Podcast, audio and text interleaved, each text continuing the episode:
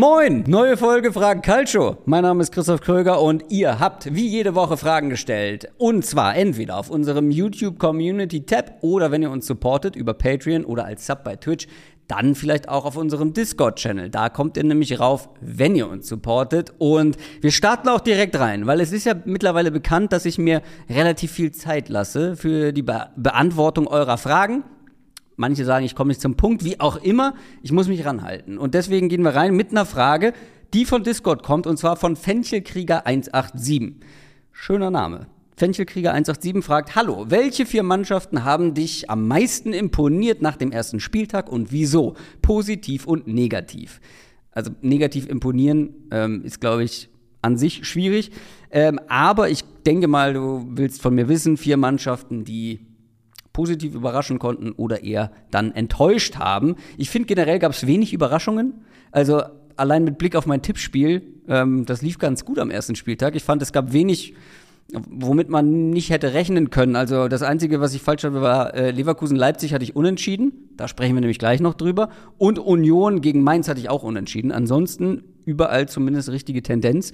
Also ein wenig überraschender erster Spieltag aus meiner Sicht. Es gibt natürlich ein paar Mannschaften, die ähm, positiv aufgefallen sind. Stuttgart, da sprechen wir gleich über die andere Seite, über Bochum. Ich fand, die Bayern waren überzeugend. Da hat man ja früher, äh, vorher echt überlegt, oh Gott, wenn sie das jetzt gegen Bremen verkacken. Haben sie nicht, ganz und gar nicht. Union natürlich mit einem guten Auftritt, gleichzeitig auch ein bisschen glücklich, finde ich.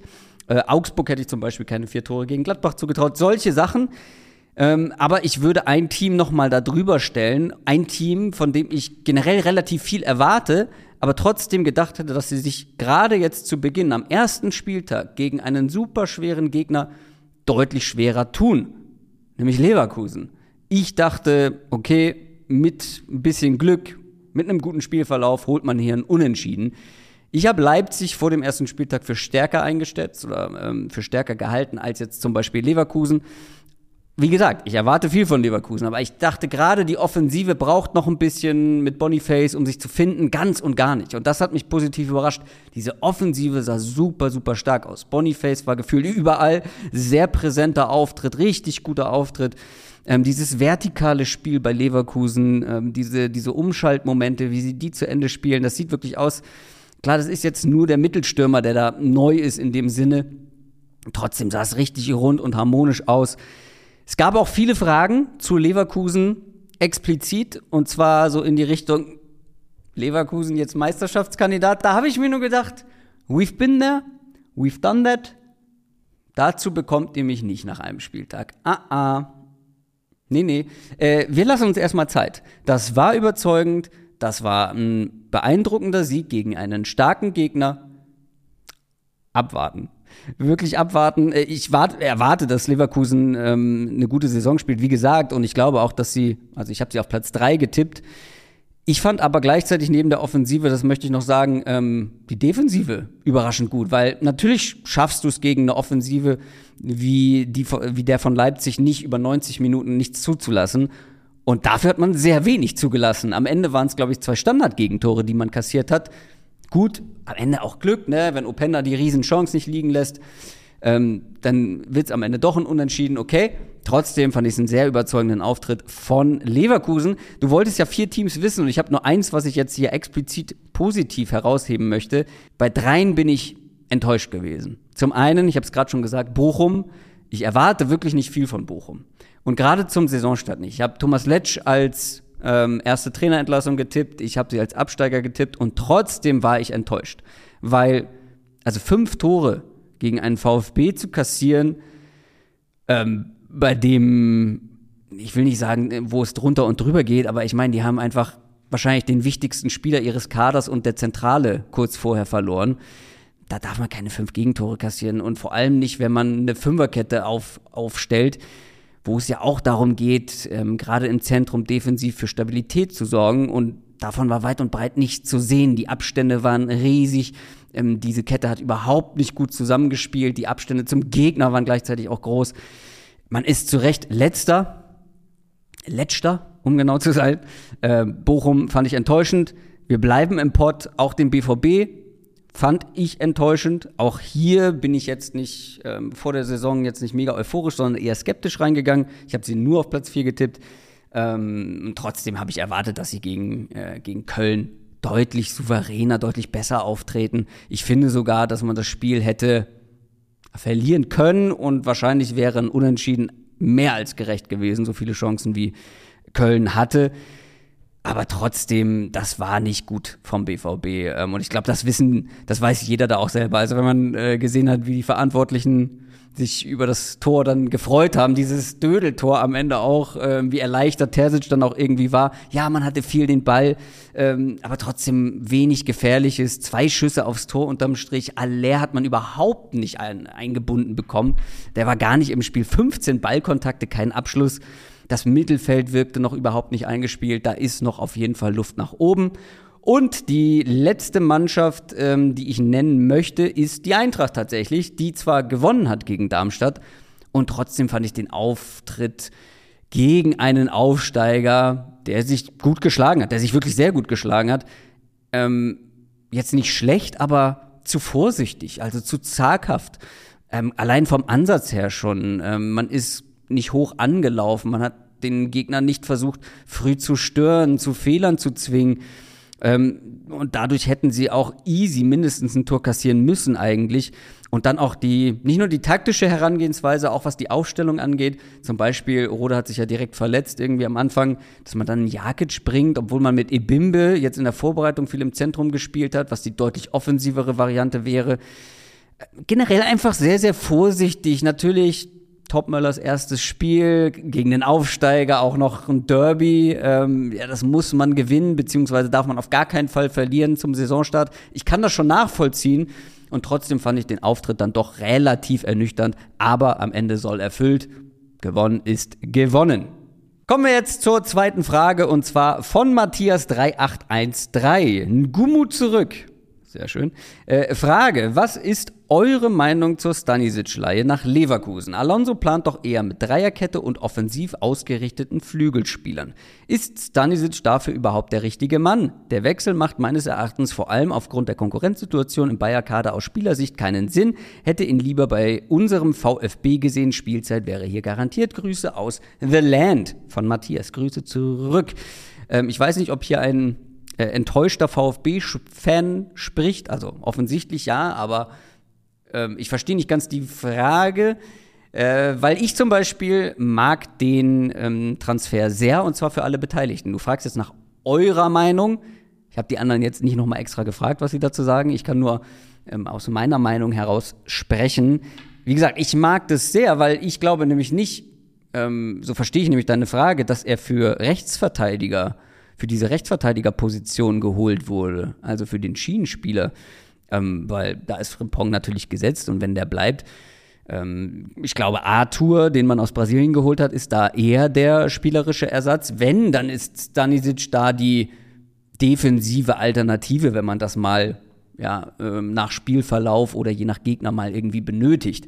Aber ich glaube eher, dass Stanisic für die Dreierkette geholt wurde, weil da finde ich Stanisic sehr passend. Ich habe euch mal, um das Ganze zu verdeutlichen, ähm, wie unterschiedlich Frimpong und Stanisic, ich meine, das wissen wir alle, aber man sieht es hier jetzt noch mal ganz klar, wenn man die beiden FB-Ref-Profile miteinander vergleicht, wie, also die haben nichts gemeinsam eigentlich. Die haben nichts gemeinsam in ihrer Art und Weise zu spielen und diese Rechtsverteidigerposition zu interpretieren. Ich meine, Stanisic hat ja auch dann in der Viererkette, wenn dann Rechtsverteidiger gespielt. Ähm, ihr seht ähm, bei Frimpong, das ist der türkisfarbene.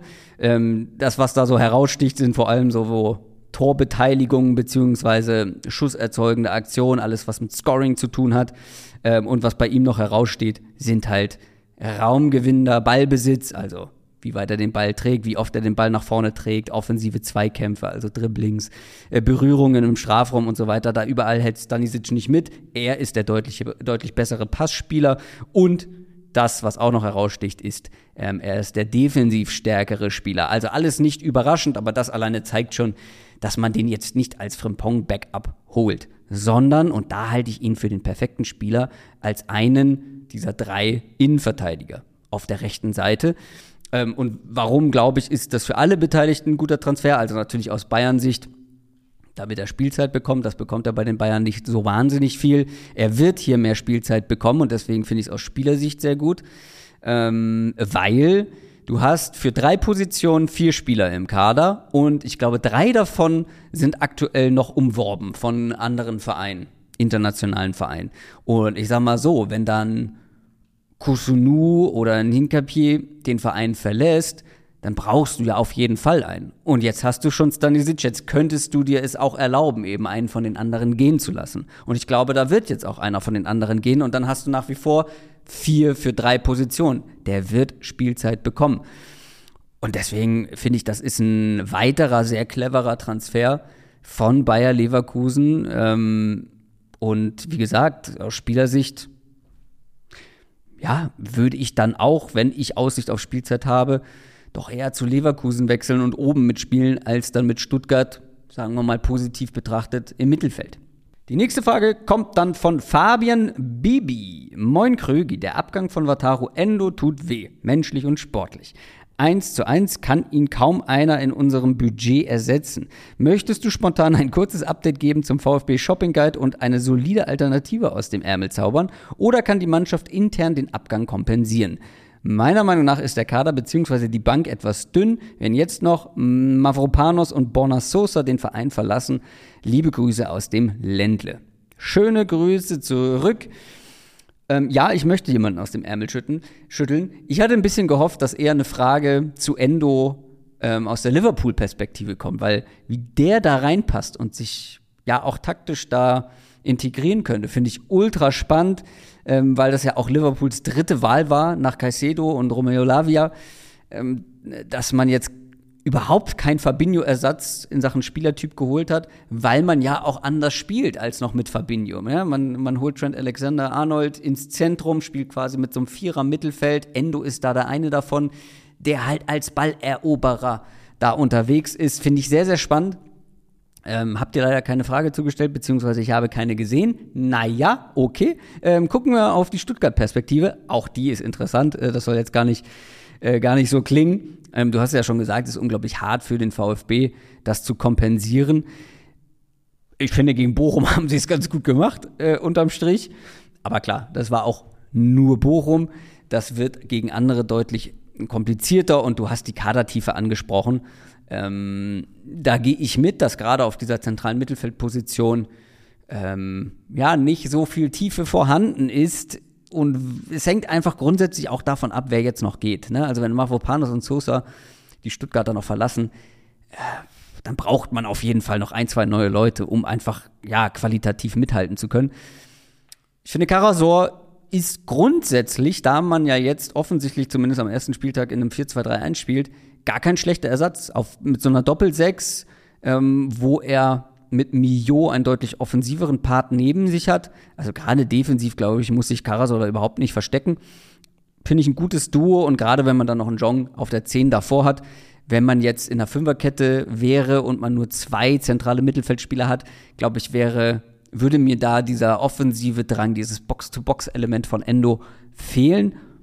Nur Karasor mit Mio daneben und Jong davor Finde ich jetzt gar nicht schlecht. Aber Tiefe auf der Position. Und deswegen habe ich äh, drei Namen mitgebracht, die ich alle drei spannend finde. Einer ist ein sehr bekannter Name. Ich glaube, da ist nur eine Laie überhaupt realistisch. Ja, wenn überhaupt. Sali Özcan.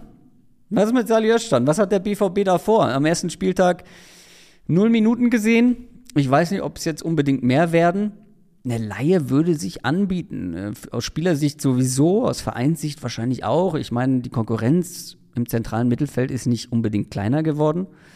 Im Gegenteil.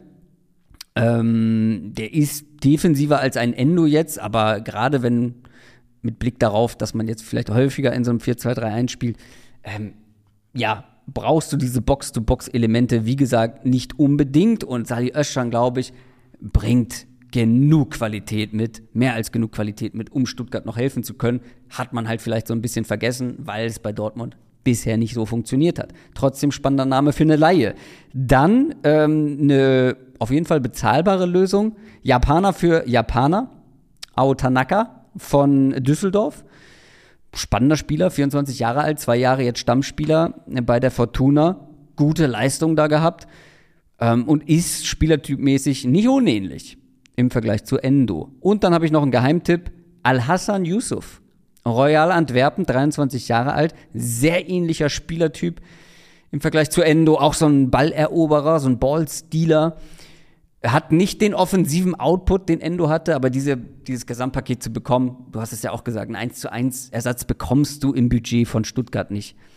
Ähm, Hassan Yusuf hat einen Marktwert von 5 Millionen, ist jetzt auch kein Schnapper, aber ist noch einer, der ja noch nicht so die Bühne bekommen hat, beziehungsweise ähm, ja noch eher als Geheimtipp zu verbuchen ist. Ich glaube, Stand jetzt ist man noch ganz gut aufgestellt. Wenn dann noch ein, zwei Leute gehen, muss man auch noch ein, zwei Leute holen. Das hängt echt davon ab, ob Mavropanos und Sosa noch verkauft werden. Professor Dek? Nee, Professor Dektor 124 schreibt, Servus Krögi, wie ist deine Einschätzung als Diamantenauge äh, für Can Usun? Er hat jetzt mit 17 Jahren sechs Tore in den letzten drei Pflichtspielen gemacht und dabei auch den Rekord als jüngster DFB-Pokal-Dreierpacker gebrochen. Ich persönlich traue dem Jungen noch vieles zu, aber mich würde mal deine Einschätzung interessieren. Liebe Grüße nach Berlin. Wir wissen nicht woher, aber nach Berlin. Mal was anderes. Grüße wohin auch immer. Can Usun der Name war mir natürlich ein Begriff. Ähm, 17-Jähriger, ähm, der bei Nürnberg im zentralen Mittelfeld spielt, als, ich nenne es mal, offensiver Achter, Halbraum-Achter, ganz wie ihr wollt.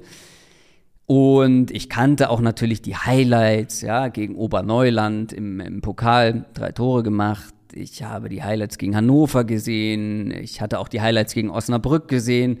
Aber jetzt fand ich die Frage halt ganz spannend, weil es quasi eine Entschuldigung dafür war, einfach mal Chan Usun in Gänze anzuschauen.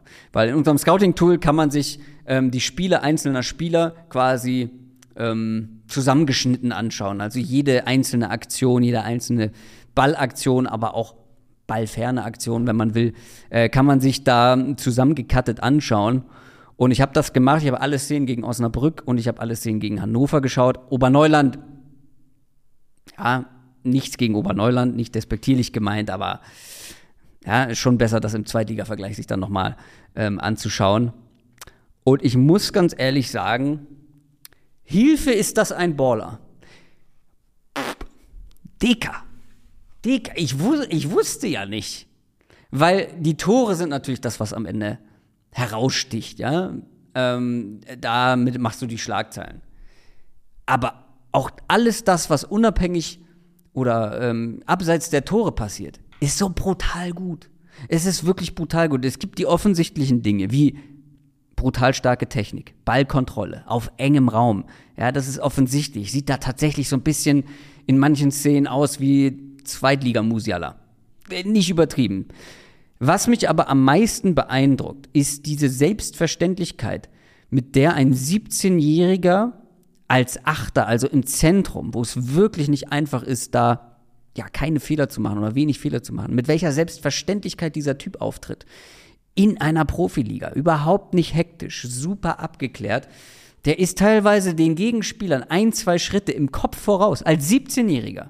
Der Mann ist, glaube ich, 2005 geboren worden. Ähm, so eine, eine Abgezocktheit, so eine Abgeklärtheit haben wenige gestandene Zweitligaspieler auf dieser Position. Dazu eine herausragende Übersicht. Ich finde wirklich, dass er unter Druck am besten fast ist. Ja, also gerade als Achter, da bekommst du den Ball auch mal mit dem Rücken zum Tor und ein, zwei Spieler kommen auf dich zugeschossen und da machst du halt dann auch mal, gerade als junger Spieler, Fehler. Er macht davon aber, also er macht generell sehr wenig falsch und macht dafür umso mehr richtig in den richtigen Momenten. Also ähm, es gibt mehrere Szenen, die ich gesehen habe, wo er angespielt wird, sofort unter Druck äh, gesetzt wird und entweder halt den Pass direkt mit einem Kontakt weiterspielt oder tatsächlich sich mit kleinen Bewegungen aus dieser Drucksituation befreit und Gegner aussteigen lässt. Teilweise auch zwei Spieler. Ähm, also was man auch gesehen hat, ist diese Iniesta-Drehung. Ja, äh, ich kann die gar nicht beschreiben. Also, dass du dich wirklich aus einer Drucksituation mit einer einfachen, mit einer einfachen Drehung mit Ball herauswindest. Sowas hat er drauf. Ähm, einfach einfach abgezockt und unbeeindruckt davon, dass er jetzt hier mit viel, viel älteren ähm, Profis zusammen auf dem Feld steht. Und die bezeichnendste Szene, ganz ehrlich, es steht 1 zu 2 gegen Hannover. Also ähm, Nürnberg liegt hinten. Und in der 90. Minute bekommt Nürnberg einen Elfmeter zugesprochen. Und der wird ewig gecheckt. Can Usun, der 17-Jährige, führt diesen Elfmeter aus, muss ewig auf die Ausführung warten. In der 90. Minute bei Rückstand. Ich kann das gar nicht, ich kann gar nicht genug Ausrufezeichen hinter diese Aussage machen, weil er verwandelt ihn, natürlich. Eiskalt. Was für ein abgezockter Hund. Ähm, ich, würde, ich würde das Wort clever über alles setzen. Er ist wirklich clever. Die Positionierung im Strafraum vor den Toren, im Abschluss ist er stark. Ja, ihr merkt, ich schwärme. Man muss aber dazu sagen, natürlich ist der Mann noch ja, kein fertiger Spieler, ganz und gar nicht. Also A ist noch Luft nach oben in allen Bereichen. B gibt es auch viele Situationen, wo er zu sehr das Eins gegen Eins sucht, sich ein bisschen festläuft ähm, und damit einhergehend auch nicht so den Blick für die Nebenspieler hat in manchen Situationen, gerade wenn es mit Tempo nach vorne geht. Aber ganz ehrlich, ich bin hyped. Großes Talent, spannendes Talent in der zweiten Liga. Die nächste Frage, die vorletzte, um genau zu sein, kommt von der Prime Minister. Und zwar sehr Bundesliga und zweite Bundesliga lastig heute mein Frag Calcio. Aber gut, es gibt auch viele spannende Themen in den beiden Ligen. Der Prime Minister schreibt, Hertha und Schalke haben den Saisonstart in Liga 2 eher in den Sand gesetzt. Und auch spielerisch sieht es bei beiden eher mau aus. Glaubt ihr, es ist ein Kaderproblem oder kann es auch daran liegen, dass beide Teams vor wenigen Monaten noch sehr defensiv in Liga 1 unterwegs waren und jetzt immer offensiv spielen müssen? Grüße.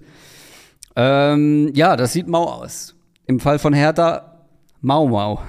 Hertha, drei Spiele, drei Niederlagen, null Tore. Letzter in Liga 2, Schalke, immerhin einen Sieg, den man in, Unterzahl, äh, in Überzahl geholt hat. Äh, und zwei Niederlagen, ähm, Tabellen 13. Fangen wir mal erst mal mit Schalke an. Ähm, also ich glaube, die grundsätzliche Frage ist, läuft man bei beiden Teams Gefahr, durchgereicht zu werden, wie jetzt Arminia Bielefeld? Da mache ich mir gerade bei Schalken überhaupt keine Sorgen. Ähm, also ich glaube, die Situation bei Schalke ist nicht gut, aber sie ist jetzt auch nicht katastrophal. Oder wie es äh, Gamer Brother in einem Video gesagt hat. Es ist nicht alles Kacke, aber sehr, sehr viel. Ja, und da stimme ich komplett zu, ehrlich gesagt. Ich glaube, man sollte gucken, wie das jetzt weitergeht. Vor allem sollte man auf Reis gucken, weil ja, beziehungsweise man sollte sich bald die Frage stellen, ist Reis derjenige, der diese Mannschaft zum Wiederaufstieg führen kann? Ähm, weil ich glaube, also Kaderqualität ist die eine Perspektive und Trainer, Spielweise, Taktik ist die andere. Und ich glaube, in Sachen Spielerqualität, Kaderqualität ist Schalke definitiv noch viel zu gut aufgestellt für jetzt eine absolut katastrophale Saison. Ich gebe zu, defensiv fehlt ein bisschen Qualität, da könnte man sich noch verstärken. Transferfenster ist ja noch offen, wenn da noch was geht, wäre auf jeden Fall hilfreich, keine Frage. Aber wenn du dir den Kader anguckst, ähm, du hast einen Top-Sechser mit Schallenberg, du hast ein Riesentalent mit Uedraogo, du hast einen erfahrenen Knipser mit Terodde, du hast ein paar andere richtig gute Spiele wie, wie Ujan, wie ähm, Karaman ähm, und noch ein paar weitere, die auf jeden Fall zusammen eine Mannschaft bilden sollten, bilden könnten, die um den Aufstieg in Liga 1 mitspielt. Ich gucke aber bei Schalke eher so auf Trainer, Taktik, Spielerauswahl. Da verstehe ich nämlich einige Sachen nicht so wirklich. Ähm, also jetzt die Aufstellung am Wochenende mit Tempelmann und Seguin, eine Doppel-8 gegen Braunschweig. Ähm, die Fehler hat man in der Halbzeit behoben, lief dann ja auch besser, aber ich frage mich halt auch, warum Uedraogo nicht weiterhin von Beginn an? Mann, das ist so ein Riesentalent. Lass den spielen, der hat auch irgendwie einen Drang nach vorne, der kann auch mal, ja, durch, durch eins gegen eins Momente Spielsituationen kreieren, Gefahr erzeugen, Chancen kreieren, weil spielerisch fehlt bei Schalke eigentlich sehr viel. Also gerade nach vorne geht da sehr wenig oder die grundsätzliche Ansätze sehe ich halt nicht wirklich. Ähm, ich meine, ja, gegen den HSV kann man mal mit einer relativ neu zusammengestellten Mannschaft verlieren. Äh, Braunschweig hat das sehr gut gemacht am Wochenende zu Hause. Schalke hatte da auch ein bisschen Pech mit Abseitssituationen Aluminium. Ich würde bei Schalke jetzt nicht so dramatisch sein. Lass uns lieber über die Hertha sprechen. Da war ich nämlich jetzt auch im Stadion, deswegen ist es sehr präsent bei mir, dieser Auftritt der Hertha. Ich meine, sie waren vor dem HSV-Spiel besser in ihrem Auftritt, in ihrem Auftreten, aber haben halt kein Tor geschossen und haben halt auch beide Spiele vorher auch schon verloren. Und das Spiel jetzt gegen den HSV war erschreckend. Keine Ideen mit dem Ball. Hertha hatte keine Idee, was. Die haben den Ball bekommen und man hat teilweise die Hilflosigkeit in, in den Gesichtern der Spieler gesehen, was sie jetzt machen sollen. Die Ratlosigkeit, die wissen nicht wohin. Ähm, die wissen nicht, wie sie sich Chancen herausspielen können, wie sie in gute Abschlusspositionen kommen können. Gefühlt alle Schüsse aus der äh, Distanz. Hertha ist fünftletzter, was Kontakte im gegnerischen Strafraum angeht, als Erstliga-Absteiger. Mit diesem Kader, dazu kommen wir gleich noch, das Zentrum im Aufbau ist völlig verwaist teilweise. Ich habe mich manchmal gefragt, da ist niemand irgendwie im defensiven Zentrum unterwegs. Wer soll denn da das Spiel aufbauen? Das ging immer direkt auf die Flügel. Und das größte Problem, was ich mit der, mit der Herangehensweise von Dardai bzw. der Hertha habe, ist, wenn du über die Flügel spielen willst und da auch gute Spieler hast, allen voran ein Fabian Reese, dann musst du den auch mal schicken. Dann musst du den Ball schnell dahin bekommen und ihn vielleicht mal gehen lassen, seine Geschwindigkeit auch ausspielen lassen. Wenn du einen großen Zielspieler vorne drin hast, der in der Theorie die Bälle festmachen soll oder Flanken verwerten soll, dann solltest du vielleicht die Bälle mal durchs Zentrum zu ihm nach vorne spielen, damit er sie auch festmachen kann, damit eben Spieler wie Dardai und Rese über die Flügel in die Tiefe gehen können, die er dann einsetzen kann. Gab's kaum, gab's wirklich kaum. Flanken auch, generell. Welche Chancen soll er denn mit dem Kopf verwerten? Ähm, und ja, kein Tempo nach vorne. Du hast Rese quasi nie geschickt und Tabakovic hat nur fünf Kopfballduelle bestreiten müssen. Und das Schlimmste daran ist, er hat nur eins gewonnen. 20 Ballkontakte hatte der Mann, bis er ausgewechselt wurde. Das ist zu wenig und da muss man über den Trainer sprechen. Ähm, weil du hast einen Spieler wie, wie, wie Niederlechner 90 Minuten lang auf der Bank und äh, bringst den einen großen Stürmer, bringst dann den nächsten großen Stürmer, aber spielst nicht so, als hättest du einen großen Stürmer. Deine Herangehensweise sieht nicht danach aus, als würdest du mit einem großen Zielspieler vorne drin stehen. Ähm, dann ein Duziak ins Zentrum gezogen. Ja, der hat Erfahrung auf der Position, aber gefühlt auch wieder sehr viele Umstellungen nach den ersten Spielen. Wie gesagt, Duziak im Zentrum hat sich da gefühlt, also wirkte, wirkte da ein bisschen fremd. Ähm, und diese Dardai, ähm, Dardai-Verbundenheit, also zu seinen Söhnen, weiß ich auch nicht, ob das so eine gute Idee ist. Also Martin Dardai, ja, da will ich gar nicht drüber streiten. Der gehört in die Startelf. Gleichzeitig hat der Sechser gespielt, glaube ich, im Pokal oder davor äh, und wird jetzt wieder in die Innenverteidigung zurückgesetzt. Also da, da wird auch zu viel gebastelt. Da ist man selber, glaube ich, gar nicht davon überzeugt, wie man überhaupt spielen will und mit wem man das tun will. Und da muss man auch fragen, ob manche Spieler wirklich das Niveau haben, äh, um jetzt der Hertha in Sachen Wiederaufstieg wenn man davon noch sprechen will, helfen zu können. Also gerade in Tabakovic. Ähm, Duziak und Leistner sind vom HSV mehr oder weniger aussortiert worden vor einer Zeit. Ich weiß nicht, ob das das Kaderniveau ist, was du da dann in dieser Situation brauchst. Und ich mache mir, mach mir insofern Sorgen um die Hertha, dass ich glaube, das wird jetzt erstmal noch zäh weitergehen. Ich sehe jetzt nicht bei denen, dass sie den Schalter umlegen und plötzlich haben sie eine super Spielidee und äh, spielen jetzt irgendwie furiosen Fußball nach vorne. Ist halt auch nicht Dardai-Fußball. Und ich glaube, um jetzt zur, um eine konkrete Antwort auf deine Frage zu liefern, bei beiden, glaube ich, gibt es Probleme, was den Trainer angeht und die Ideen im Ballbesitz. Das ist offensichtlich.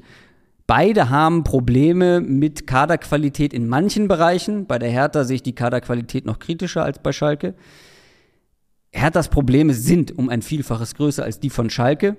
Und äh, zu deiner Frage, ob das auch daran liegt, dass man jetzt offensiver spielen müsste. Ja, vielleicht. Vielleicht waren diese beiden Trainer in der ersten Liga oder sind in der ersten Liga besser aufgehoben oder mit defensiv spielenderen Mannschaften, mit unterlegenen Mannschaften, zumindest nicht Mannschaften, die jetzt irgendwie die Favoriten sind. Du brauchst eine Idee in Ballbesitz, wenn du so gute Kader hast im Ligavergleich. Und das haben sie irgendwie gefühlt beide nicht. Beide sind eher destruktive Trainer, destruktiv in ihrem, in ihrer Idee, Fußball zu spielen. Und das funktioniert dann halt offensichtlich nicht so gut. Und zum Abschluss eine schnelle Frage zu einem meiner Lieblingsthemen. It's Bobo Official. Moin, ihr seid ja alle drei Fans von geilen Trikots, vor allem wenn es in die stylische Retro-Richtung geht. Nun meine Frage. Äh, wenn du dich für drei legendäre Trikots entscheiden müsstest, welche wären das? Das ist, glaube ich, die Frage, mit der ich mich am meisten beschäftigt habe in der Vorbereitung. Ich versuche es trotzdem schnell zu machen, ähm, weil es gibt viele sehr schöne Trikots, aber ich nehme jetzt mal wirklich die legendären Trikots, die für mich so, ja, in so einem Power-Ranking ganz weit oben wären. So, also die, die ich am liebsten irgendwann mal haben wollen würde, die aber gleichzeitig so legendär sind, dass man sie quasi nicht bezahlen kann oder gar nicht erst bekommt. Da haben wir äh, Bochum 97 bis 99. Ich glaube, ich war über zwei Jahre hinweg. Legendäres Trikot, das Faber-Trikot. Ich würde sogar sagen, also das Auswärts, ich, nee, ich würde sagen, das dritte Trikot, das rote, auf eins, das weiße, das Auswärts auf zwei und das dritte, beziehungsweise das Heim auf Platz drei in dem Ranking. Wenn irgendjemand dieses Trikot hat, ich wäre bereit dafür, nicht wenig Geld zu zahlen. Also es muss auch noch in meiner Größe sein, also S wahrscheinlich. Äh, das, also das ist so rar und das ist so geil. Ähm, dann finde ich sehr geil United Heimtrikot 98. Auch legendär, legendäre Mannschaft. Mega geiles Trikot. Frankreich Heim 98 ist sehr, sehr geil. Ähm, ich habe das als Replikat, was mega gut aussieht und wirklich ein sehr gutes Replikat ist. Wenn jetzt wieder Fragen kommen, den Shop gibt es nicht mehr, weil das ist natürlich rechtlich ja, nicht ganz einfach, nicht ganz legal, was die da machen. Äh, deswegen, glaube ich, gibt es den nicht mehr. Ähm, aber das in Original ist natürlich ein, ein, absolutes Traumtrikot. Dann gibt es, es gibt so viele. Niederlande 88 ist ein geiles Trikot. Die Serie A 1998 ist, glaube ich, das beste Jahr für Trikots überhaupt gewesen. Äh, da hast du Parma 98, Florenz mit Nintendo vorne drauf. Es gibt so viele, es gibt einfach viel zu viele. Ha, ich werde arm. Ähm, aber das sind meine Top 3. Bochum, United, Frankreich. Brasilien 98. Liegt da hinten als Replikat. Toll. So, das soll es aber gewesen sein. Ähm, das war Fracalcio für diese Woche. Ich hoffe, es hat euch gefallen. Feedback, eure Meinungen zu den Fragen, eure Antworten gerne in die Kommentare. Video liken, Kanal abonnieren nicht vergessen und dann sehen wir uns im nächsten Video. Macht's gut.